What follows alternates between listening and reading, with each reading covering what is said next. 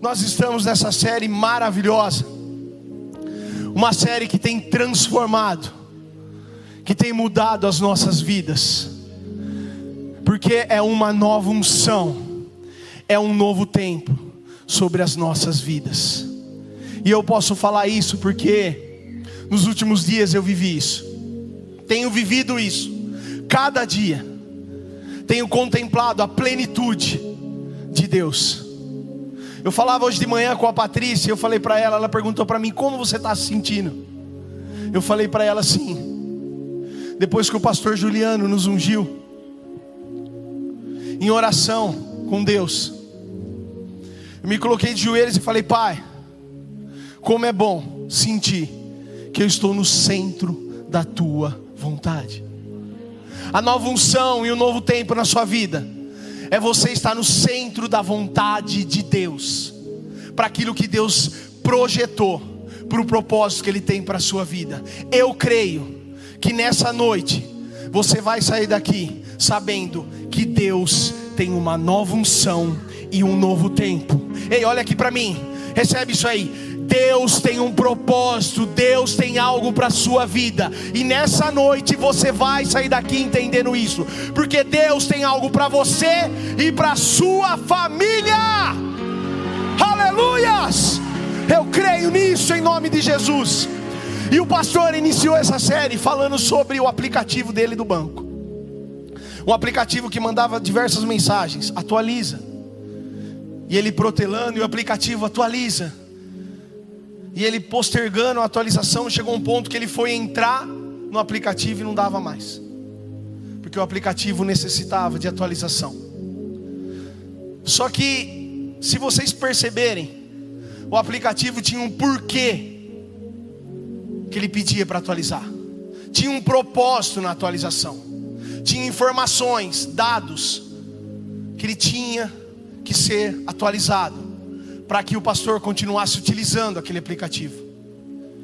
E quando fala de um porquê e de um propósito, eu lembro de uma leitura que eu estou fazendo, do livro do Simon Sinek. Comece pelo porquê. Esse livro ele fala muito do porquê, do propósito. E ele dá o exemplo de, um, de uma empresa, uma empresa bem grande, bem conceituada, o qual o livro fala que ela vende o propósito e não os produtos. Normalmente as empresas, elas vendem o que e como, ou seja, o que elas produzem e como elas produzem. Mas esse livro ele fala que quando a empresa vende o propósito, ela se diferencia no mercado. Vou dar um exemplo aqui de uma empresa que vende o propósito, a Apple, o qual fabrica os iPhones. A Apple ela não vende o que e nem como, ela vende o propósito. E esse livro é legal porque ele fala do círculo dourado. O círculo dourado, imagina assim, igreja: três círculos, um maior, um menor e um menorzinho. Por quê, como e o que. Ele, ele ensina que quando você vende o propósito, vem de dentro para fora. É invertido. Eu vou exemplificar para vocês entender o que é o propósito. Uma empresa normal que não vende o propósito, ela vai fazer um anúncio, por exemplo, de um carro. Ela anuncia assim: Estou vendendo o nosso novo modelo de carro. Ele tem bancos de couro, motor totalmente econômico, rodas liga leve, e ainda tem é, facilidades no financiamento. Você pode perceber que o anúncio de uma empresa comum vai falar sempre o que está vendendo e como está vendendo. Se você vê um anúncio dos iPhones, você vai perceber que vai falar muito do porquê que está vendendo. Vende um produto, o qual vai gerar em você status, porque é isso que a Apple quer. Fazer os melhores produtos para que quando você coloque um iPhone no bolso, você tenha o status de estar com o iPhone no bolso, porque ela vende o propósito. E aí vem aquela frase do nosso pastor: Uau, que espiritual. Porque tem tudo a ver com Deus. Deus ele age na sua vida não pelo que você é e nem por como você é. Ele age na sua vida porque você porque ele tem um propósito. Porque ele tem algo para fazer em você e na sua família. Nós, no nosso dia a dia, não somos reconhecidos pelo que somos e nem pelo que fazemos no mundo espiritual. Nós somos reconhecidos pelos propósitos de Deus se cumprindo dia após dia. Até porque, se Deus fosse agir pelo que nós somos e pelo que nós somos, Ele não ia fazer nada, porque nós, por nós mesmos, não temos nada para oferecer para Deus, porque é tudo por Ele, para Ele, para honra e glória dEle, porque quem faz é Ele, porque quem opera é Ele, porque quem transforma é Deus, quem cura é Deus, quem salva é Deus. Então, Deus ele age na minha vida e na sua vida por um propósito. E eu creio que ele tem um propósito na sua vida. Eu creio que tem um porquê você está aqui essa noite. Eu creio muito nisso. O Espírito Santo não te trouxe aqui simplesmente pelo que você fez essa semana, ou por como você respondeu para os seus parentes ou para os seus amigos. O Espírito Santo te trouxe aqui essa noite porque ele tem um motivo e ele quer agir na minha vida e na sua vida. E quando fala de um propósito, eu lembro de um propósito lindo que Deus queria fazer no meio do povo. Está lá em Êxodo capítulo 26, o versículo 30. Êxodo capítulo 26 e o versículo 30. A palavra de Deus fala assim: Faça o tabernáculo de acordo com o modelo que lhe foi mostrado no monte. Deus, aqui nesse versículo, nesse capítulo, ele anuncia um propósito que ele tinha para fazer no meio do povo. O que é o tabernáculo? Tabernáculo era uma tenda que era, que era armada conforme o povo caminhava e armava, caminhava e armava, ela era móvel. Lá tinha vários utensílios. Do lado de fora se fazia um sacrifício. No lado de dentro tinha um lugar santo um véu e um lugar chamado Santo do Santo, onde tinha a arca da aliança. Dentro da arca da aliança tinha a tábua dos dez mandamentos, a vara de Arão que florescia e o maná, o qual Deus sustentou. Quando Deus fala isso para o povo, fazia mais ou menos três ou quatro meses que o povo tinha acabado de sair do Egito. Deus chama Moisés para uma conversa e ele tem um propósito, ele quer operar um propósito. Por quê? Porque no lugar santo do santo, Deus descia para falar com os sacerdotes. No lugar santo do santo, a presença de Deus se fazia ali. Desde o início, Deus sempre quis isso. No jardim do Éden, no cair da tarde, ele queria isso. E ali de novo, ele estava iniciando um novo propósito, que era estar no meio do povo. E se você acompanhar toda essa trajetória, começa lá em Êxodo capítulo 19. É a primeira vez que Moisés sobe no monte. Interessante isso, porque quando Moisés sobe no monte, ali tinha níveis. O povo ficava no nível de baixo do monte. Subindo mais um pouco, tinha alguns sacerdotes que podiam subir com Moisés, que era o segundo nível. No terceiro nível, somente Moisés entrava na nuvem, que era o fogo consumidor onde a presença de Deus estava. A primeira vez que Moisés sobe no monte era assim: o povo ouvindo a voz de Deus, mas Deus só falando com Moisés. E Deus, ele era como diz o Rafa, intencional. Porque ele fala assim para Moisés: Ei Moisés, sobe no monte, fala para o povo ficar no terceiro nível. Quando eu falar, eles vão ouvir, e eles vão saber que eu estou falando com você, e eles vão confiar na sua liderança. E a primeira vez que Moisés sobe no monte, o que, que Deus fala? Está aqui todas as leis, tudo que vocês têm que seguir. Aí Moisés desce e fala para o povo: Ó, oh, Deus falou isso, isso, isso, isso. Aí Moisés sobe a segunda vez com a resposta do povo. E Moisés fala: o povo aceitou todas as leis. Aí Deus dá ordem para Moisés: desce, faz um sacrifício, faz a expiação de sangue, porque ali vamos findar um pacto, vamos fazer um pacto. Moisés desce da segunda vez a conversa com Deus, faz esse pacto com o povo. E o povo fala: Vamos obedecer o nosso Deus. Aí Deus chama Moisés pra, pela terceira vez: Sobe de novo, Moisés, que eu quero falar com você. Moisés sobe. E ali Moisés fica 40 dias e 40 noites. E é nesse versículo, nesse momento, pela terceira vez, que Moisés fica 40 dias e 40 noites que Deus fala sobre o tabernáculo. E Deus está ali conversando com Moisés, passando todas as especificações, todo o projeto, todo o propósito que Deus tinha. De repente Deus para e fala: Moisés, para. O povo se corrompeu. É lógico que eu estou parafraseando para vocês entenderem. E Moisés fala: Como assim, Senhor? Para, desce lá porque o povo se corrompeu. Eles fizeram um bezerro de ouro, estão adorando outros deuses. E nesse momento, Moisés intercede pelo povo, porque Deus quer fazer como ele fez lá com Noé. Eu vou destruir tudo, porque ele é um povo obstinado, ou seja, um povo que não consegue aprender, um povo irredutível. Aí Moisés intercede, conversa com Deus. E Moisés desce com a tábua, porque ele ficou 40 dias e 40 noites. E ali era, uma pedra esculpida, onde tinha a caligrafia de Deus. Moisés desce com essa tábua. A hora que Moisés chega, ele vê o povo dançando em volta de um bezerro de ouro. Moisés quebra essa pedra.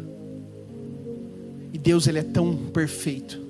Porque se Moisés tivesse chego com a pedra, a lei ia ter que, a lei ia ter que ser aplicada. E se a lei fosse aplicada, o povo estava condenado. No momento que Moisés quebra, a lei não é aplicada. E o povo ainda tem uma nova chance. Moisés fala com o povo. Moisés conversa com o povo. E Moisés sobe pela quarta vez. E aqui eu quero chamar a atenção de vocês. O nosso propósito só pode ser encerrado se colocamos Deus em segundo lugar. A partir do momento que nós colocamos Deus em segundo lugar, tudo aquilo que Deus tinha projetado para nós é encerrado. Sabe, em decisões, em atitudes, que nós vamos colocando sempre Deus em segundo plano, sempre deixando Deus e as coisas de Deus para segundo plano, conforme a gente vai fazendo isso, os planos e os projetos de Deus vão ficando cada vez mais distantes. E quando isso acontece, quando o povo adora um bezerro de ouro e coloca Deus em segundo lugar, eu observo três coisas aqui. A primeira, a narrativa de Deus muda. Porque Deus ele tem um projeto e um propósito para as nossas vidas. Só que quando a gente coloca ele em segundo plano, aquilo que ele tinha falado que ele ia fazer, ele muda essa narrativa. Olha o que, que Deus falou para o povo. Lá no início, na primeira vez que Moisés sobe no monte, olha como que era a narrativa de Deus. Êxodo capítulo 20, do versículo 1 a 2. E Deus falou todas essas palavras. Eu sou o Senhor, o teu Deus, que te tirou do Egito, da terra da escravidão. Aqui é Deus falando no início. Aí o povo se corrompe. Olha a narrativa de Deus depois que o povo adora o bezerro de ouro. Êxodo, capítulo 32 e o versículo 7. Êxodo, capítulo 32 e o versículo 7. Agora o povo adorou o bezerro. Olha o que Deus fala. Então o Senhor disse a Moisés: Desça, porque o seu povo, que você tirou do Egito, corrompeu-se. Agora é o povo de Moisés. Agora foi Moisés que tirou o povo do Egito, não foi mais Deus. Porque Deus entendeu o que o povo estava querendo dizer. Eu estou falando que eu tirei, Deus fala. Eu estou falando que eu fiz. Mas vocês estão me colocando em segundo plano, então não fui eu, foi Moisés. Assim é com a nossa vida. Eu quero fazer, eu quero operar, eu quero transformar. Mas vocês estão achando que eu não faço, então não sou eu, é alguém. Quando nós colocamos Deus em segundo lugar, o propósito dele, a narrativa que ele tem sobre os propósitos, sobre as nossas vidas mudam. Porque Deus também sai de cena. Porque quem invade, quem arromba é o diabo. Deus não. Deus ele fica aguardando o teu a tua decisão sobre colocar ele em primeiro lugar. A segunda coisa que eu observo é que nós podemos viver os propósitos de outras pessoas e ainda estarmos longe de Deus. Olha o que, que Deus fala em Êxodo 33. Na quarta vez que Moisés sobe no monte depois, de adora, depois da adoração a outros deuses. Êxodo, capítulo 33, do versículo 2 a 3. Mandarei à sua frente um anjo, e expulsarei os canineus, os amorreus, os hititas, os fariseus, os heveus e os jebuseus. Vão para a terra onde mana leite e mel, ou seja, vão para o propósito lá que eu tinha prometido lá atrás. Mas eu não irei com vocês, pois vocês são um povo obstinado, e eu poderei destruí-los no caminho. Ei, igreja, sabe para quem Deus tinha prometido essa terra? Abraão, Isaac e Jacó. A promessa vinha desde lá de trás dessa terra que, que manda leite e mel. O povo coloca Deus em segundo lugar. Sabe o que Deus fala? Vai para a terra porque eu prometi. Eu vou pedir para um anjo derrotar os inimigos, mas eu não vou estar tá lá. Nós podemos viver, podemos estar vivendo os propósitos de outras pessoas e ainda não estar com Deus. Podemos estar colhendo coisas que amigos que os nossos pais plantaram, achando que estamos vivendo os propósitos de Deus, mas nem com Deus estamos, porque Ele está em segundo plano. Porque quando Deus está em segundo plano, se tem uma coisa que nós não estamos vivendo é os propósitos dele. E a terceira coisa que eu percebi quando a gente anula o propósito de Deus é que a gente fica sem o segundo passo. Imagina nós, caminhando por uma terra que manda leite e mel. O anjo destruindo todos os inimigos. Imagina a hora que a gente chega nessa terra, o que, que a gente ia fazer? Qual que é o segundo passo? Porque lá não tem Deus. Lá só tem a terra que manda leite e mel, mas não tem Deus. Para onde nós vamos? O que nós vamos fazer? E o pastor fala muito disso. Ele dá o exemplo do carro que fica sem gasolina, né? Quando o carro acaba a gasolina, ele ele ainda anda um pouco. Mas a hora que ele acaba a banguela, parou. Quando a gente anula os propósitos de Deus na nossa vida, a gente fica sem tem o que fazer. A gente vai até um certo ponto. Porque alguém plantou e alguém semeou, mas chegando lá, o que, que a gente vai fazer? Deixa eu falar algo para vocês. Deus tem algo projetado. Deus tem algo para fazer na nossa vida essa noite mas nós temos que colocá-lo em primeiro lugar. Porque quem faz é Deus. Porque quem opera é Deus. Enquanto a gente não tomar as nossas decisões e colocar Deus em primeiro lugar, a gente sempre vai ficar colhendo é, é, plantio do que outras pessoas semearam. Mas Deus tem algo para nós. Deus tem algo projetado para nós. E aí Moisés percebe tudo isso. O que, que Moisés faz? Se você parar para ler, você vai ver que tinha Moisés tinha uma tenda fora do acampamento que chamava tenda do encontro. Moisés tem essa percepção. Moisés corre para dentro dessa tenda. Interessantíssimo. Sabe o que a Bíblia fala? Que Moisés falava com Deus face a face, como se fosse um amigo. Ei, quer que os seus propósitos volte a acontecer, vai para a tua tenda do encontro. Vai para o teu secreto. Coloca o seu joelho no chão, fala: "Pai, eis-me aqui". Volta, alinha as coisas com Deus.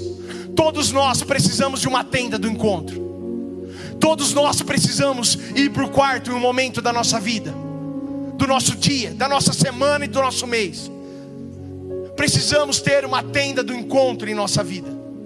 Moisés tinha essa tenda, ele corre para essa tenda e sabe o que, que Moisés fala para Deus? Ei Deus, quais são os seus propósitos? Porque se o Senhor está mandando nós nessa terra que manda leite e mel, e o Senhor está falando que, que o Senhor não vai, então nós não vamos. Sem o Senhor, a gente não vai para essa terra.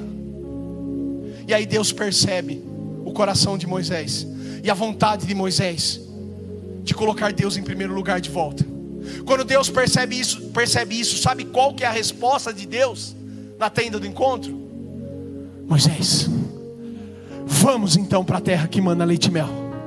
Vamos para lá, porque agora eu vou com vocês porque agora eu vou estar com vocês e eu darei descanso. Sabe o que, que eu aprendo com isso? Quando nós estamos dentro da nossa tenda do encontro, ali é a restauração, ali é a transformação, ali é cura. Pratique a tenda do encontro, porque Deus está disponível para ouvir a sua voz.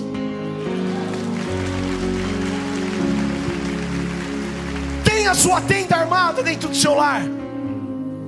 E Moisés volta. E pela quinta vez ele sobe de novo no monte. Porque agora Deus deu uma nova chance. Deus percebeu que o povo voltou ele em primeiro lugar.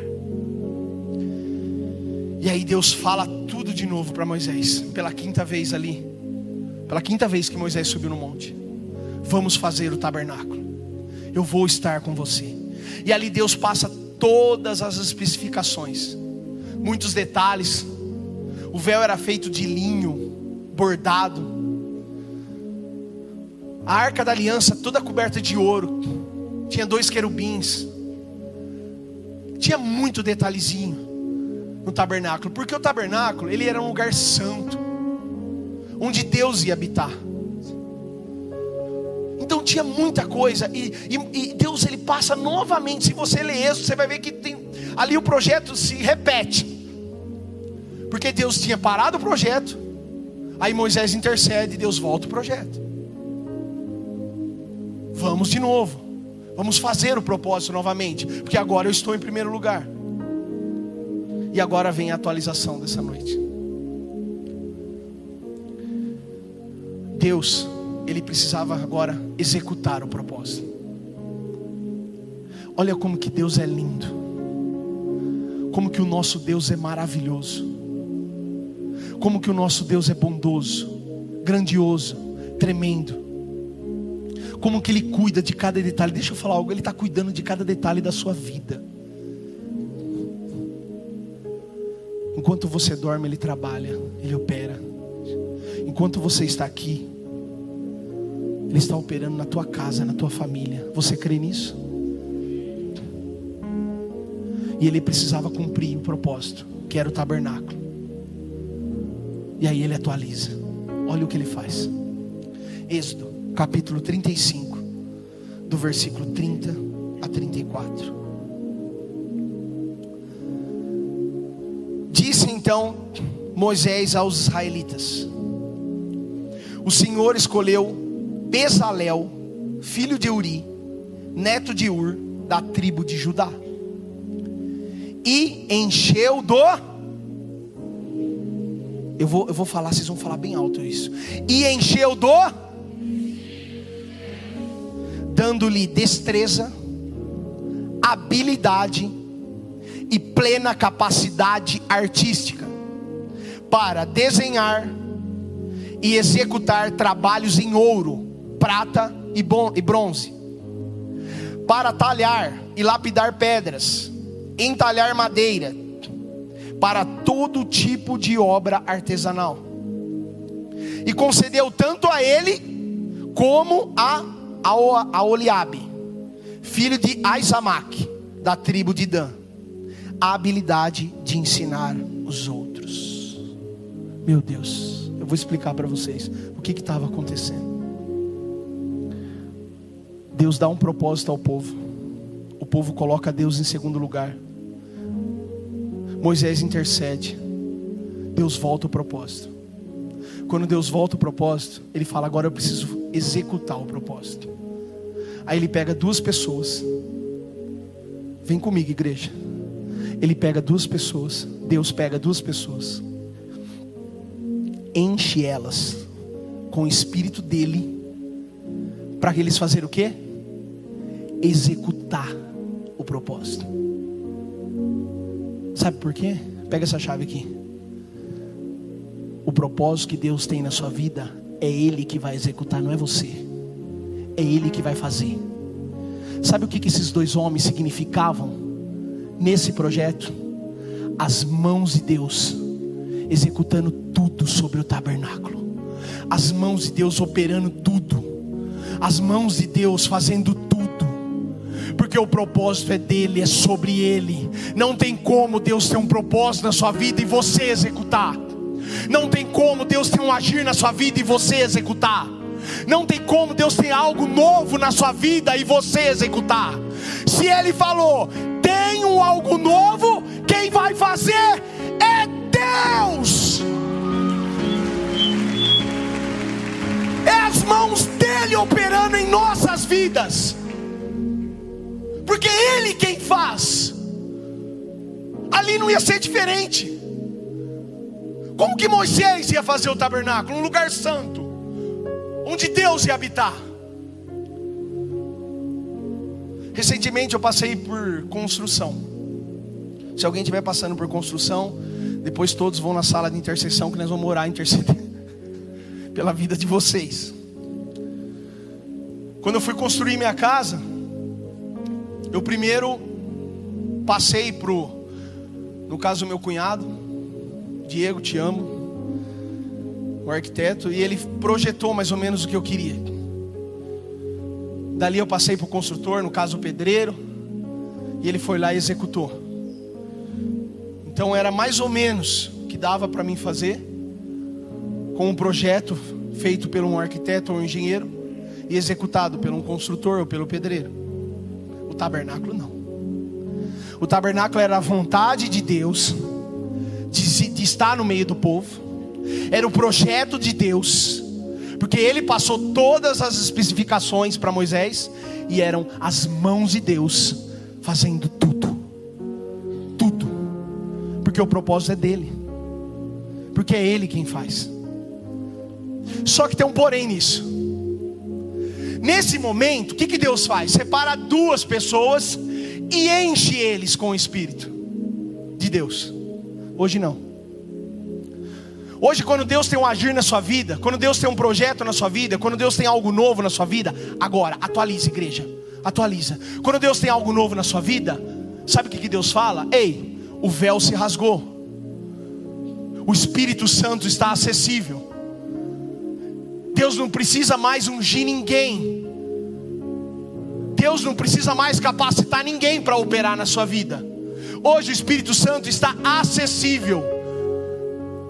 Então, se nós buscarmos o Espírito Santo de Deus, Ele vai nos conduzir, Ele vai agir em nossas vidas, e através do Espírito Santo em nossas vidas, as mãos de Deus vão operar, as mãos de Deus vão fazer, e nós precisamos entender isso, a forma que Deus fez, como a forma que Deus faz agora. Porque hoje o Espírito Santo está aqui, falando em teu coração, representando as mãos de Deus, já trabalhando em sua vida. E a atualização de hoje é essa. O Espírito Santo é as mãos de Deus executando os propósitos em sua vida. O Espírito Santo é o Deus vivo projetando e executando o que Ele tem para a sua vida. E Ele quer, em três pontos, escrever e mudar algo. Sabe por quê? Porque eu não sei em qual estação você está vivendo. Eu estava conversando com o Edmir ali. Falei, Edmir, nós somos muitos aqui essa noite. E aqui tem muitas histórias, muitas histórias, muitas. Sabe por quê? Porque nós fomos criados de maneira diferente, culturas diferentes. Se eu parar para conversar com um por um aqui, cada um vai ter uma história, um passado que muitas vezes está presente, traumas que muitas vezes não foram curados e nem sarados alegrias e vitórias para compartilhar hoje, tristezas, porque a Bíblia fala isso. Há momento para se alegrar, há momento para se entristecer, há momento para sorrir, há momento para chorar. Então, se a gente parar para conversar um com o outro nessa noite, são várias histórias. Mas dentro dessas histórias, essa noite nós estamos em alguma estação.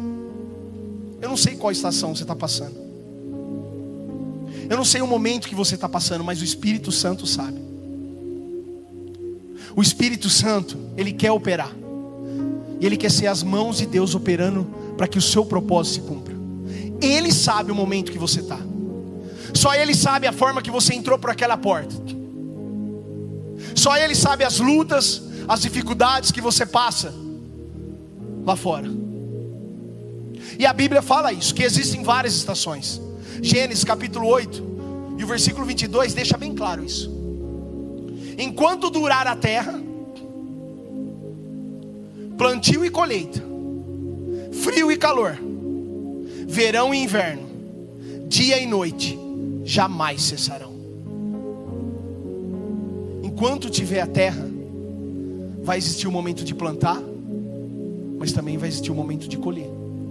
Eu gosto de colher, mas eu sei que para colher tem que plantar. Às vezes você está sentado aqui hoje e você está no momento de plantar. E o momento de plantar muitas vezes é um momento chatinho, porque você tem que cultivar a terra, você tem que cavar, pôr a semente, você tem que esperar a semente germinar. Só que às vezes a pessoa que está do seu lado está colhendo, porque ela passou por essa fase, por essa estação. Mas o Espírito Santo é a mão de Deus que ajuda tanto você plantar quanto você colher. Às vezes, você está aqui passando um momento de frio, de inverno na sua vida. E você sabia que o inverno é necessário? Sabe o que está acontecendo com as frutas dos, dos dias de hoje? Elas estão perdendo as vitaminas. Porque uma árvore, quando ela passa para o inverno, ela se prepara para a primavera. Hoje, esse, esse, esse tempo de inverno, ele está sendo encerrado nas, nas árvores. E sabe o que está acontecendo? As plantas, as árvores, não estão se preparando para o momento da primavera. E as frutas estão perdendo as vitaminas. Ou seja, o inverno é necessário. Muitas vezes é necessário a gente passar por tribulação, por luta, por dificuldade. Mas é as mãos de Deus que vai fazer a gente ver as coisas de modo diferente. E o Espírito Santo está atualizando para que você tenha uma visão diferente para que você tenha uma direção escrita por Ele e para que Ele mostre aonde você tem que se posicionar. Porque se você não enxergar as formas como elas têm que ser enxergadas, você não vai entender o porquê você está passando por isso. E as mãos de Deus, nessa noite, vai mudar a sua visão sobre a estação que você está passando. Olha o que a Bíblia fala em 2 Reis, capítulo 6, do versículo 13 até o 17. Ordenou o rei: descubra aonde ele está, para que eu mande capturá-lo. Quando lhe informaram que o profeta estava em Dotã, ele enviou para lá uma grande tropa de, com cavalos e carros de guerra. E chegaram de noite e cercaram a cidade. O servo do homem de Deus levantou-se bem cedo pela manhã quando saía, viu que uma tropa com cavalos e carros de guerra havia cercado a cidade. Então ele exclamou: Ah, meu senhor, o que faremos?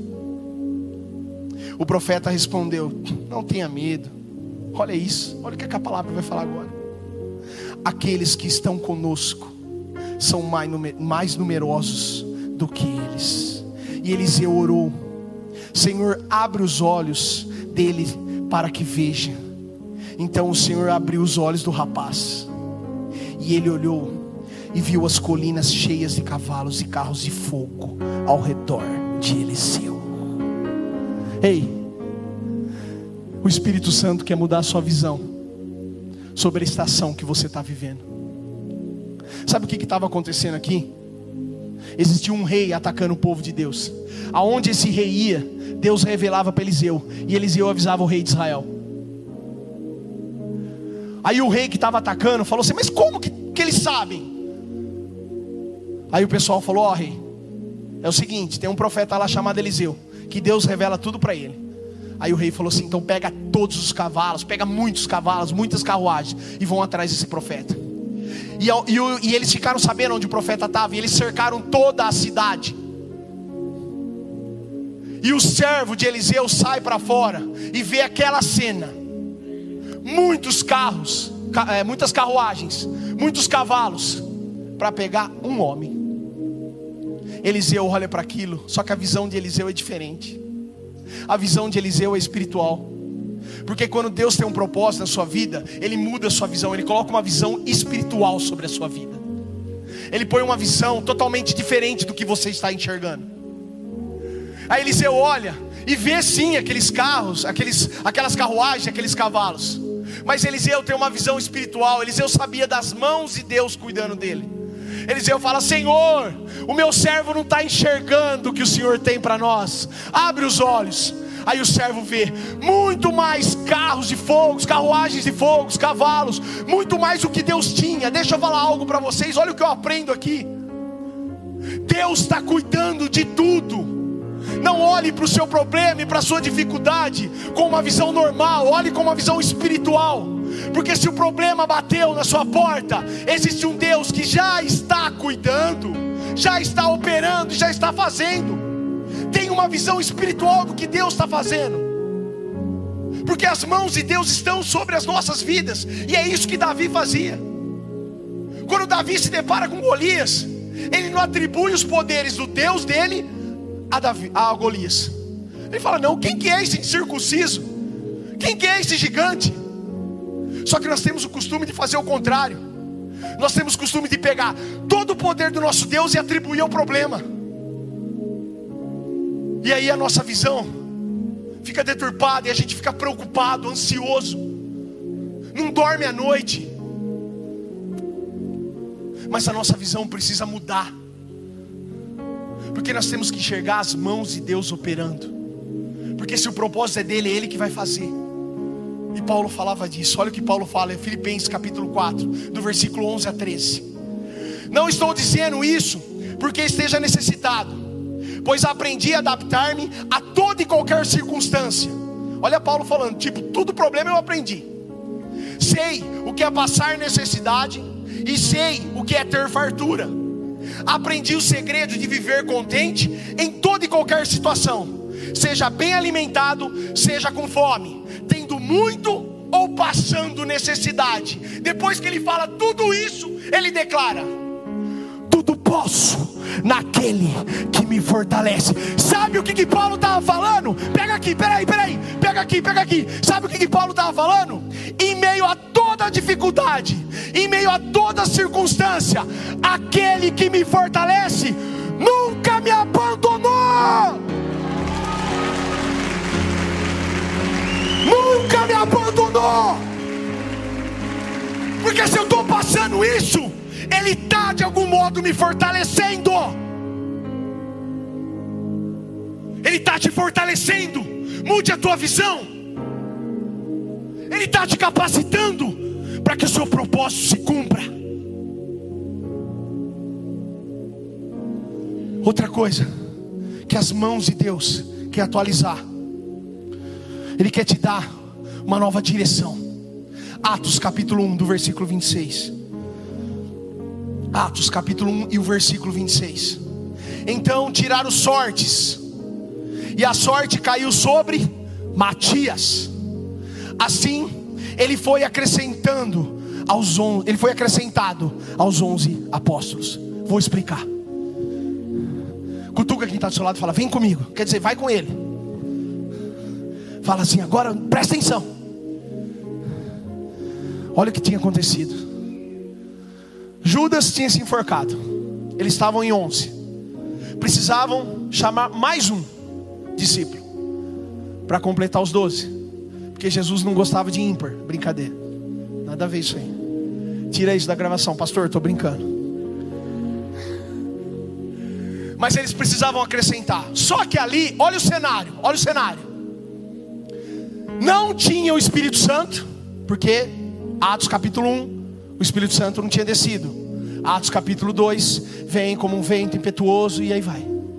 Atos capítulo 1 não tinha Espírito Santo. Só que não tinha também Jesus porque Jesus tinha morrido.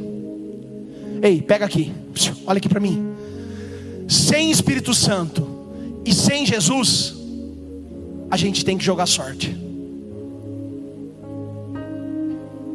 Eles estavam naquele momento. Por isso que eles oraram e jogaram sorte. Nós não estamos. Porque nós temos o Espírito Santo.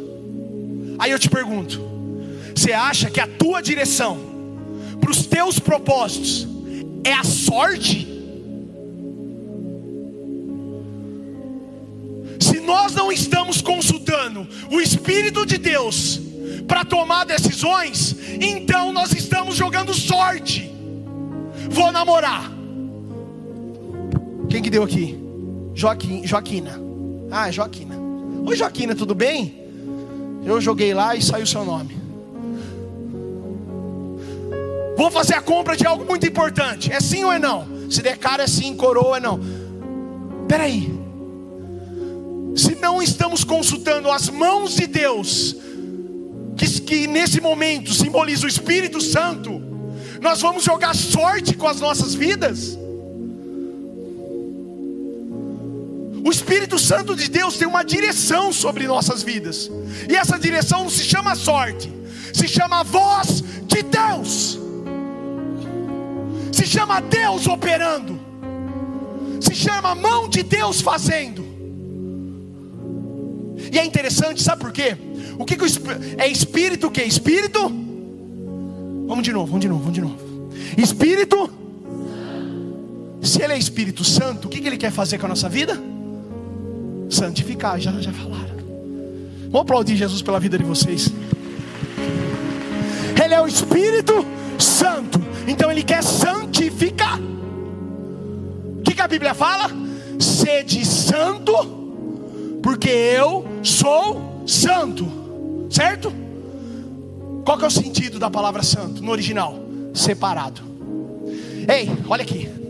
Meu Deus, isso é louco. Olha aqui. Quando o Espírito Santo te separa, ele já está te direcionando. Quando o Espírito Santo te separa, ele já está dando direção para a sua vida. Se ele falou não para esse namoro, é não. Ele já separou. Se ele falou não para essa sociedade, é não. Ele já te deu a direção. Se ele falou, encerra o ciclo com essas pessoas, ei, encerra, porque ele está te direcionando, porque ele quer te santificar, porque quando ele te santifica, ele te direciona, porque a santificação é te separar, é mudar a direção, é mudar a rota, e ele quer cumprir. E quando ele fala, vai para a direita ou vai para a esquerda, é as mãos de Deus te direcionando para o propósito que Ele tem para você. E aí é muito interessante, por quê? O que, que a Bíblia fala? Eu vou ler isso. 2 Coríntios capítulo 5, versículo 7. Olha o que a Bíblia fala. Uh! 2 Coríntios capítulo 5, versículo 7. Porque vivemos por e não por pelo quê? Nós não vivemos pelo que nós vemos, nós vivemos por fé. Então, quando Ele te separa, parece loucura para muitos, mas é Deus te separando e te direcionando. Ei, olha aqui, presta atenção. Quando Ele te separa, você não precisa do chão, dá o passo que Ele põe o chão.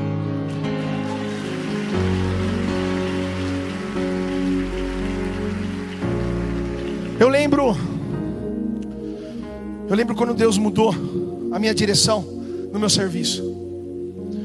Eu tinha duas propostas. Proposta A, muito boa. Uma vida financeira melhor.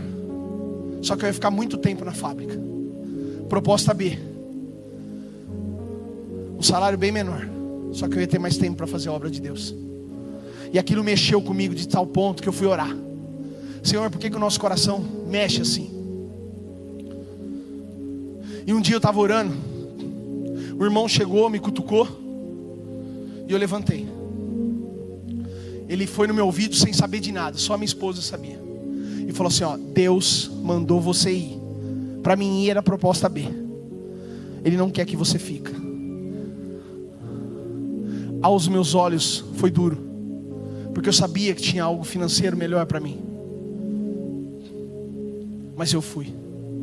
Quando eu cheguei lá, eu me deparo. O meu coordenador era pastor. E aí eu pude fazer a obra. Eu pude ter tempo com Deus. E foi essa decisão que em muitas situações eu pude trabalhar na obra de Deus e fazer porque eu tinha mais tempo. Só que no momento que o Espírito Santo me separou, eu não estava entendendo. E essa noite ele está falando aqui.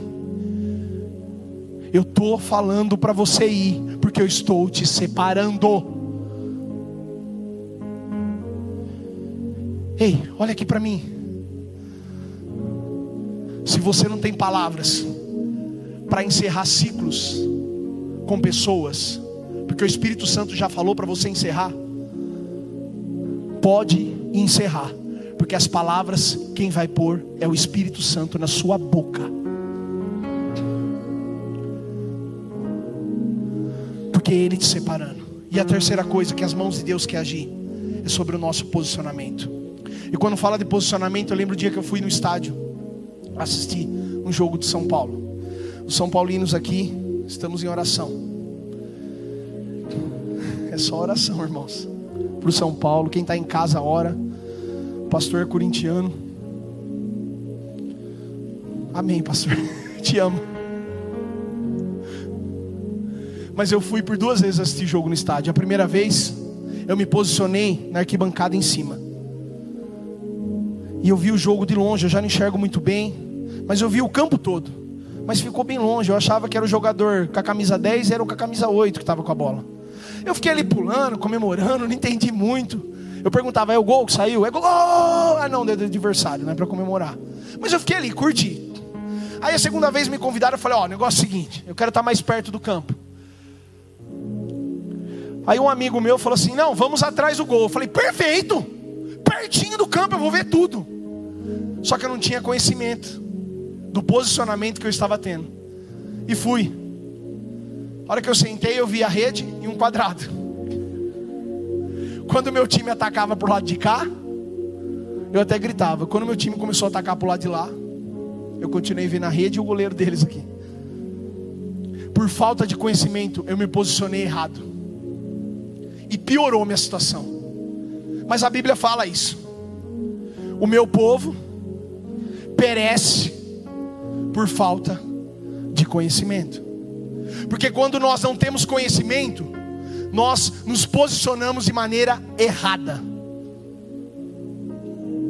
E as mãos de Deus já deixou um mapa falando: você precisa se posicionar aqui. Você precisa se posicionar ali. Porque a gente não está conhecendo e a gente está se posicionando de maneira errada. Presta atenção. Jesus, ele se posicionou. Aonde ele se posicionou? Na tentação. Como que ele se posicionou? Sabe que forma que Jesus se posicionou sobre a tentação? Quando o diabo veio tentar ele? Com duas palavras: Está escrito. O diabo vinha para ele, sabe o que ele falava? Está escrito. Porque quando nós temos conhecimento, nós nos posicionamos. Sem conhecimento, no mundo espiritual, fica difícil de a gente se posicionar. O diabo vinha, ele falava: está escrito. O diabo chegou para ele e falou assim: Ei, tá vendo aqui? Eu dou o que você quiser para comer. Sai desse jejum. Aí Jesus vira para o diabo e fala: Ah, diabo, está escrito que nem só de pão viverá o homem. Aí o diabo tenta de novo. Sabe qual foi o posicionamento de Jesus? Está escrito. Porque o diabo chega para ele e fala assim: Ó, se você me adorar, eu dou tudo isso que você está vendo, eu te dou. Aí Jesus vira: Ô diabo, está escrito. Adore o Senhor, o seu Deus, e só a Ele preste culto. Aí o diabo tentou a terceira vez. Se joga daqui, Jesus. Que vem um anjo e te pega. Aí Jesus fala: Dito está, está escrito: Não põe à prova o Senhor, o seu Deus. O nosso posicionamento mediante ao diabo que quer nos parar, tem que ser assim: está escrito. Sabe por quê?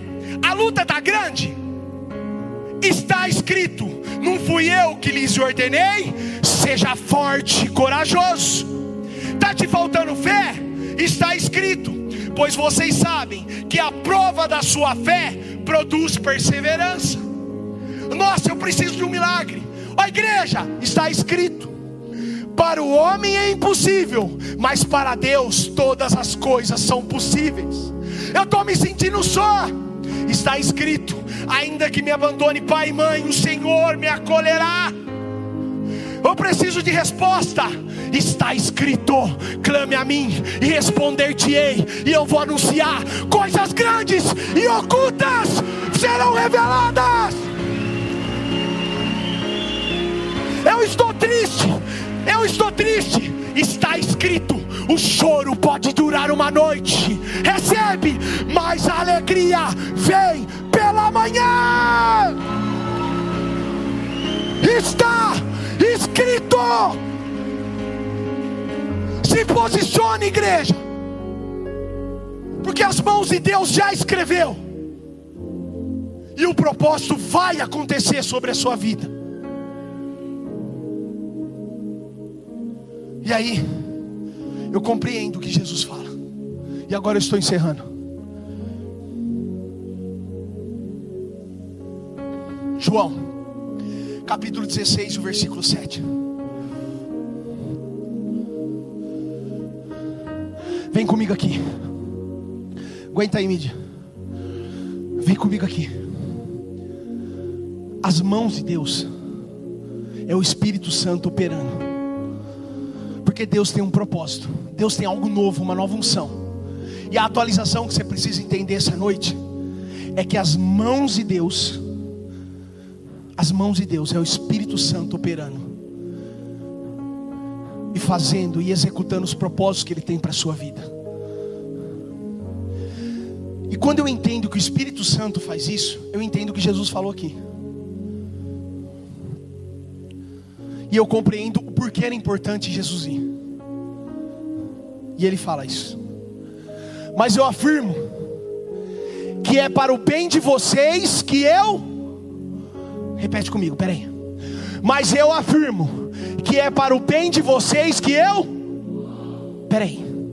Doze homens, três anos grudado na cola do Messias. Jesus, quando falava, o coração queimava. Jesus, ele orava, o coxo andava, o cego via, o leproso era curado, criança ressuscitava, homens saíam, saíam, Lázaro saiu do túmulo, tudo embrulhado, vamos assim dizer. Você imagina 12 homens vendo isso a todo momento. E aí Jesus marca uma reunião. Gente, uma reunião aqui, eu quero trocar uma ideia com vocês. Jesus pega os 12 e fala assim: ó, negócio seguinte, é bom que eu vá. Como assim? Como assim é bom que você vá? Faz três anos que eu estou do seu lado. Imagina se eu ficar 10, 15, 20 anos que eu não vou aprender. Em 3 anos eu já estou começando a expulsar demônio. Em 10 anos eu estou levitando. Por que é bom que você vá? Aí ele continua: Se eu não for, o conselheiro não virá para vocês, mas se eu for, eu o enviarei.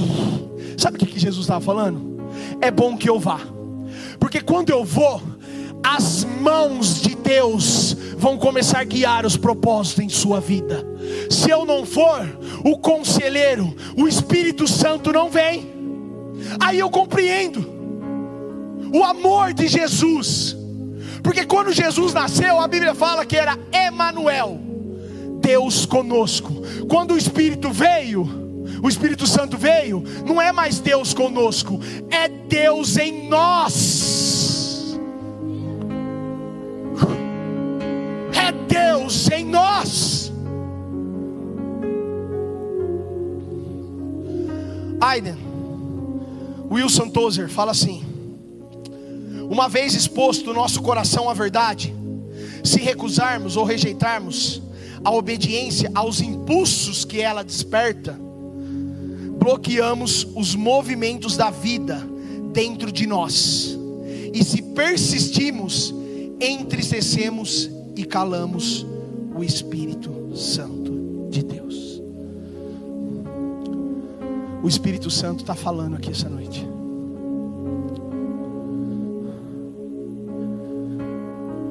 Tem um desejo que o Espírito Santo quer, é que você escolha se entregar para Ele. Porque Jesus já foi, Ele já morreu na cruz, o véu já se rasgou, e agora o Espírito Santo está aqui. Porque está escrito, e chegou o momento de a gente se posicionar para que os nossos propósitos se cumpram. Toda a igreja erga a mão assim. Deus tem um propósito e algo novo sobre a vida de vocês. E as mãos de Deus, representando o Espírito Santo, vai operar na sua vida. Que o grande amor de Deus, que a graça do nosso Senhor Jesus Cristo e a consolação do doce Espírito esteja com vocês. Erga sua mão mais alto que você puder. O mais alto.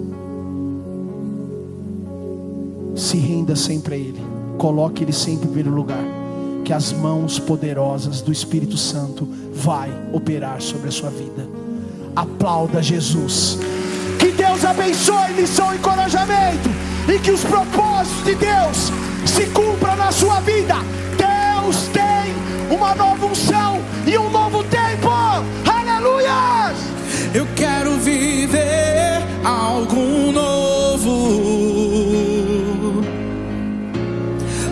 coração arder de novo, fazendo todo medo desaparecer, trazendo sobre mim um novo amanhecer. Eu quero viver algo novo.